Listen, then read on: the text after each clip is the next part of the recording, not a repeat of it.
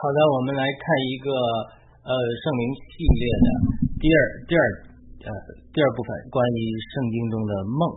呃的第二部分。我们上次讲过了，这个梦是上帝提醒我们的一个方法呃之一。那好，我讲到亚比米，这是圣经中第一次呃提到呃这个神界的梦说话，但其实不够准确的，因为今天我我又想起来，因为创世纪。呃，十五章的时候，那里讲到亚伯拉罕的一个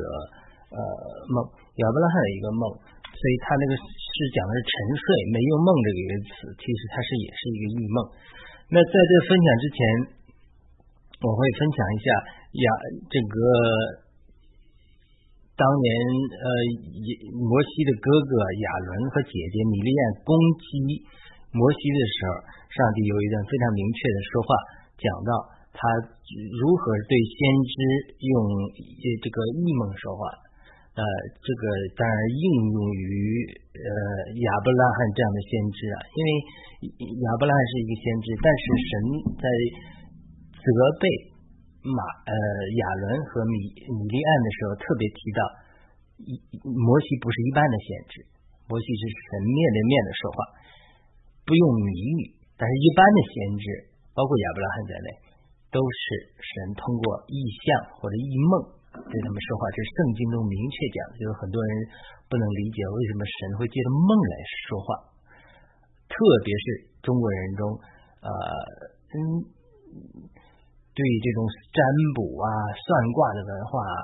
呃，很反感的，觉得是出于偶像的这种这种呃，他他有很多的这种误会。但是呃，包括在 New 这美国也有 Psyche。它也有这种呃所谓的这种占卜的情形，这些都不是呃呃神喜悦的，都不圣经中也多次提到神不喜悦占不喜悦占卜和交鬼，但常常很多人误会了，以为神借着梦对我们说话，就类似占卜和交鬼一样。我们回头会提到扫罗的例子，呃，讲他占卜啊、交鬼的例子，以及耶和华不借的梦和意象，甚至乌灵土灵跟他说话的一个呃情景，他才交鬼的。所以，呃，这个时候我们来分享分享一下这个我们这段经文。我们看看是，首先是这段是民数记的经文，民数记十二章。哦，我们讲过了，就是《民数记》十二章，我们在《民数记》读经的时候讲过这一段经历，就是呃，是出的缘由，就是摩西娶了个古时女子，可能是黑人女子，对吧？那好了，那他哥哥就和姐姐就跟闹闹闹是什么？他们呃，圣经中提的说，因为摩西娶这个古时女子就毁谤毁谤他，我在这个《民数记》的读经里讲了很多分歧啊。呃，他这里其实是摩西谦卑的一个情景，因为古时女的这个黑人，他是闲杂人等，跟着以色列出来几个闲杂人等，呃，出来的。但是呢，呃，我不知道摩西这个时候太太已经去世的希伯希伯拉已经去世了，还是说他是续弦呢，或者说还是纳了妾，圣经中没有提。但是我讲出这是一个非常有意思的呃事情，因为这些从闲杂人等这个黑人女子本来是。不是神救的那部分，但是这个时候摩西娶她其实是非常谦卑的，因为什么？因为表明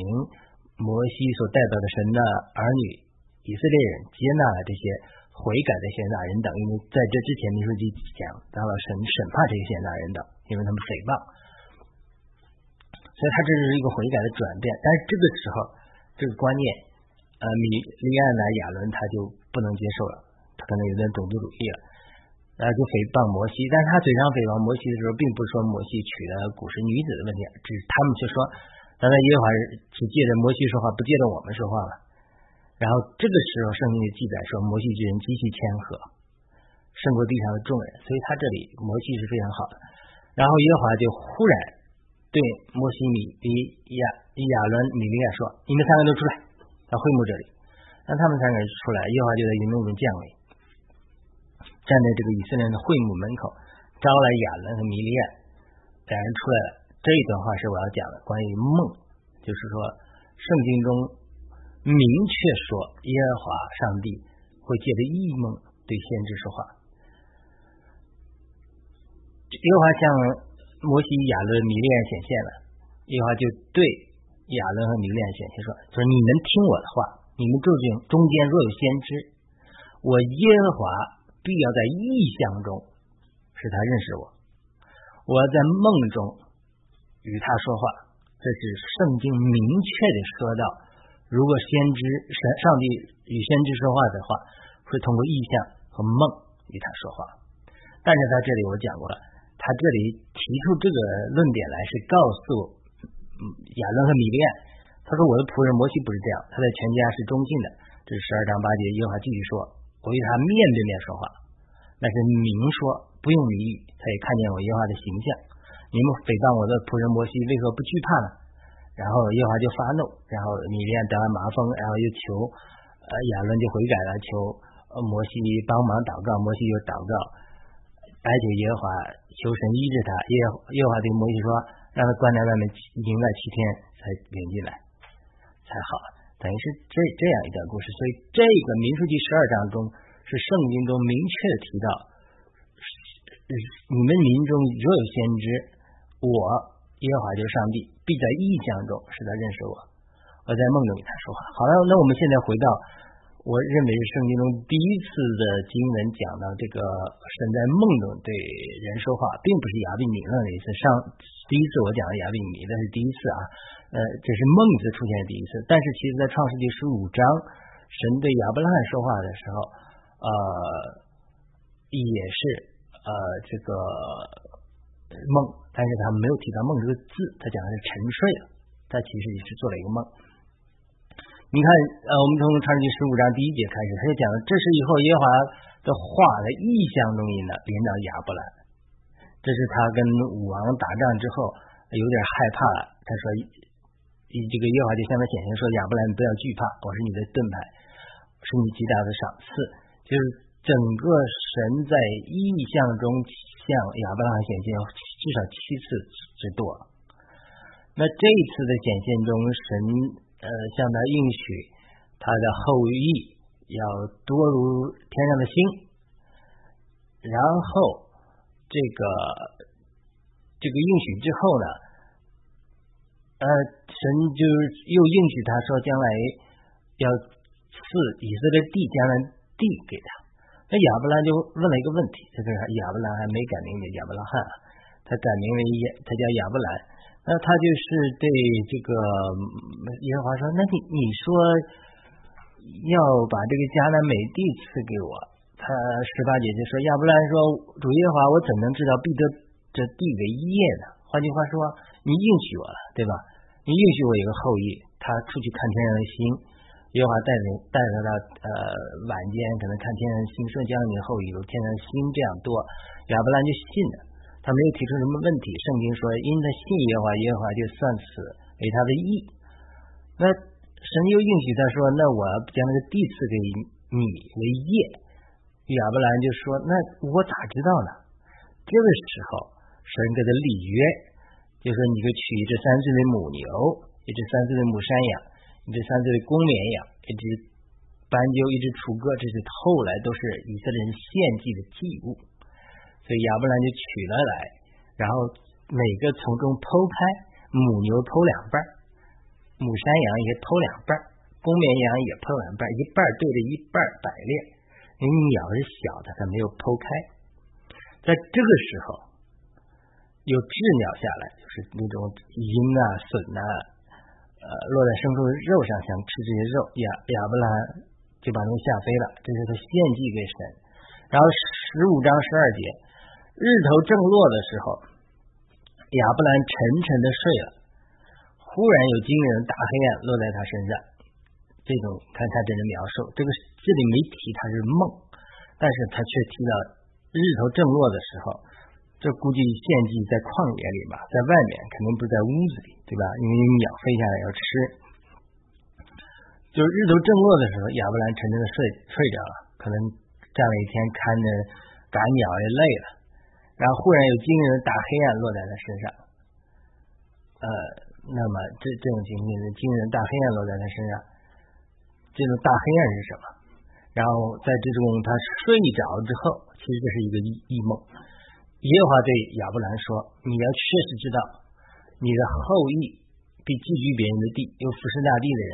那地的人要苦待他们四百年。这等于是亚伯兰还没生了以撒，神就应许预言说，将来你生这些后裔的以以撒生雅各，雅各生十二呃支派，十二支派他们要在的这这个他们这些后裔要在埃及聚聚集四百年，你要苦待他们四百年。但他们要服侍的那国，我要惩罚，然后必带着许多财物从哪里出来？这出埃及的故事，这都有了。而至于你，你要像大兽兽被人埋葬，平平安安归到你列祖那里，等于是预言了亚伯兰的结局。然后到了第四代，他们必回到此地，因为亚摩利人的罪孽还没有满盈。就是这里是一个很有意思的话题，就是说为什么他这个。呃，要亚亚伯兰呃的后裔，就是以色列人到埃及聚居四百年呢，很重要的原因是亚摩利人的罪孽还没有满盈。这个一会儿我们再分享。然后十七节是日落天黑，不料有冒烟的炉，并烧着的火把从那些肉块中经过。所以这个就是一个神奇的经历，就是说，他本来是亚伯拉亚伯兰在这献祭，有一只三岁的母牛很大，对不对？分成两半儿，一只三岁的母山羊又剖成两半儿，一只三岁的公绵羊又剖了两半，这等于两个羊，一只牛剖了两半，这是很占很大面积啊。然后一只斑鸠，一只雏鸽，这些都是祭物啊。主耶稣在圣殿。呃，主耶稣这个呃满月的时候到圣殿献上的是斑鸠、雏鸽，他是穷人献的礼物；稍微富足一点，献上公绵羊啊、母山羊啊；更富足的献上牛啊。它这这份祭物的不同预表，就是不同的祭物都在这里陈列了。那么十七节日落天黑的时候，有冒烟的炉，并烧着的火把从那些肉块中经过。这里是冒烟的炉是从哪里来的？对不对？烧着的火把从哪里来的？它从肉块中经过。这个在呃以利亚先知以利亚祷告的时候，天上火降下来烧烧灭了祭物啊。它这种是从天上来的火，那炉，它是灵界类的事情，它不是物质界类的事情。它可能里面又从灵界里来的，但是又包括物质界的，真的是炉，真的火把，这是上帝可以做的。所以它等于是说，神悦纳这个亚伯拉罕的献祭，等于与他立约。然后十八节就记记载说，当那日耶和华与亚伯兰立约，上帝与亚伯兰立约，就是我赐给你后裔，我已赐给你后裔，从埃及河直到伯大河之地。然后就是迦南七族之地，接着讲了后面的迦南七族啊，基尼人、基尼喜人、迦莫尼人、赫人、比利喜人、利法因人、亚摩利人、迦南人、各加斯阿人、耶布斯人之地，等于这个其实呃上记十五章就这么讲，大概的意思就是。说亚伯兰，呃，神应许他说要赐给迦南美地，他现在还没进去呢，他不知道他怎么相信的。神就是那我给你立约吧，立约就是要从这些祭物中走走过，等于是呃这个炉啊烧着冒烟的炉啊烧着火把，火把从肉体中经肉块中经过，就等于神悦纳亚伯兰的祭物，然后呢与亚伯兰立约，把。这个后裔赐给他，把这个迦南美地，这迦南七族的地也赐给他，所以这是呃圣经中可能是最早的一个神借着意象和异梦对呃先知说话的一个记载。当然，这之前已经多次记载过，神通过异象对亚伯兰说话。因为我们这次主要分享的是异梦。呃，那么，所以对于亚伯兰呃来讲，圣经明确提到，呃，跟亚比米利提到亚布拉亚伯兰是一个先知。那么，在这个情情形中，就是个先知，就是应验了我们刚才讲的这个民数记十二章讲的，如果你们中间有先知，那么我对他说话就可以借着意象和异梦。来对他们说话，这是呃圣经中特别提到的神用意象、异梦对先知说话的一个途径。好了，我们再回到这个呃创世纪十五章这个故事，那这个故事它就是呃是讲到亚伯拉罕在异梦中神与他立约的一个故事。那这个故事呢，就是呃是非常的有意思，就是我们呃要要知道他这个完全符合了也。这个亚伯拉，这个神对呃米米利安和亚伦的说话，就是圣经中神对先知说话的一个方法，常常借着意象和异梦，连除了像摩西这样是特别的大先知，神面对面与他说话，不借着谜语，也不借着这个呃。是明说之外，他看见耶和华的形象，甚至连亚伯拉罕这样这样的神所喜悦的人，这样的这样的也是大先知嘛。他不是像摩西这样，那么神对他亚伯拉罕说话，依然是借着意象和异梦。这是为什么？就是我们上次提到了，就是说，因为呃，我们人的肉体是有局限的，我们的肉体是不能。承受神对我们的显现的，那么当神来访问我们，其实异梦是神对我们说话，是神访问我们的一个一个途径。当神访问我们来与我们说话的时候，所以他他就是让我们特别呃常常选择就是这里呃这创世纪十五章记载的就是沉沉的睡了，紧紧的大黑暗落在他身上。就是很多人有人祷告的时候，祷告祷告祷告就沉睡了，沉睡之后会做了一个梦，这个梦有的时候是神对我们的说话。这一次就是啊，亚伯兰在这儿向献向耶华献祭的时候，沉沉的睡了，有惊人大黑暗落在他身上，然后呢，呃，亚伯耶和华对亚伯兰说了这些非常重要的应许，这个重要的应许就是。他的后裔要在埃及苦待受苦待四百年，因为亚摩利人的罪孽没有满盈。呃，我们在我在民书记读经里面特别讲了这个，就是说他是个是迂回的政策。就是说，你想想，神应许了呃亚伯兰，他的后裔要占领迦南地，但迦南地有迦南七族。第一方面，他们还在犯罪，还没有罪孽满盈，神还给他们悔改的机会。第二个呢，你现在就算你把迦南美地交给呃亚伯兰，亚伯兰也就是加上壮丁的几百号人，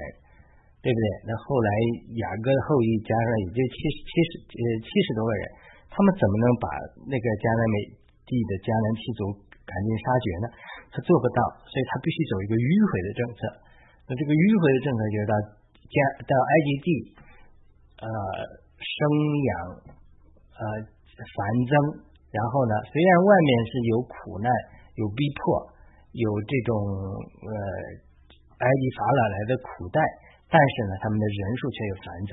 等到以色列出埃及的时候，男丁就有六十万，加上家属大概两三百万人了。所以圣经记载，他们出埃及的时候就成了极大的军队，他们才能到迦南美地的时候完成神借着他们的使命，就是。把迦南七族不肯悔改，给了他们四百年悔改的机会，因为亚摩利人罪孽没有满盈，所以给了他们四年四百年的悔改机会。但是四百年依然没有悔改的时候，神才命令啊，这个以色列人在灭绝迦南七族。这是一个圣经中很多人困惑的问题，讲的说神为什么呃这样这样这个对于残暴的灭绝迦南七族，他是因为神给了他们四百年。悔改的机会。好了，这是非常一个小的点啊。我们下次再会继续分享圣经的关于异梦的说话。那我们今天是讲了民数记十二章啊六节，耶华明说：你们中间若有先知，我耶华必在异象中使他认识我；我也在梦中与他说话。那我也讲了，其实创世纪十五章，呃，神又借着异象对亚伯兰说话，又借着异梦。对亚伯兰说话，所以他这里其实圣经中的确是有异梦对先知说话的一个途径。那么，呃，所以我们讲的异梦，呃，是可以神与我们沟通的一个方法，它是有圣经的依据的，不是说，呃，做了个梦啊，就是，呃，这个来讲，上帝对我说话了，不是的，而是异梦中的确是可以是上帝说话的一个途径。我们回头再会分享到平衡的话也，就是哪些梦是从邪灵来的假冒，哪些是从我们出于我们魂的思绪，并需要排除的。好的，我们今天这一段就分享到这里，非常简短的分享。我们下次继续分享呃关于异梦的其他的经文。我们希望能把这些经文呃分享过来之后，打下一个坚实的基础，告诉因此呢，就是其实呃上帝界的异梦说话是完全符合圣经的，也符符合圣经的教导。然后我们慢慢进入说，哎，如何祷告让神界的异梦对我们说话呢？那么神。如果通过如果通过异梦说话，或者我们得到一些梦啊，我们怎么来分辨哪些出于神的，哪些出于邪灵，哪些出于我们心思的？那以及如何我们解读呃这些梦呢？所以这些是非常值得探讨的。这些对呃圣灵的恩赐有兴趣，对于这个异梦有兴趣的人，可以我们不妨进入这个探讨，因为这是呃。末世的时候，约珥书所预言的，就是神灵的教官的一切属于肉体的人身上，你们老年人要梦异梦，少年人要做异象，你们的弟弟要受圣灵的浇灌，要发预言，这是符合圣经的。好的，我们呃今天就讲到这里，我们下次再会。呃，欢迎您点赞、转发、评论，帮助我们传播呃这些话语。再见。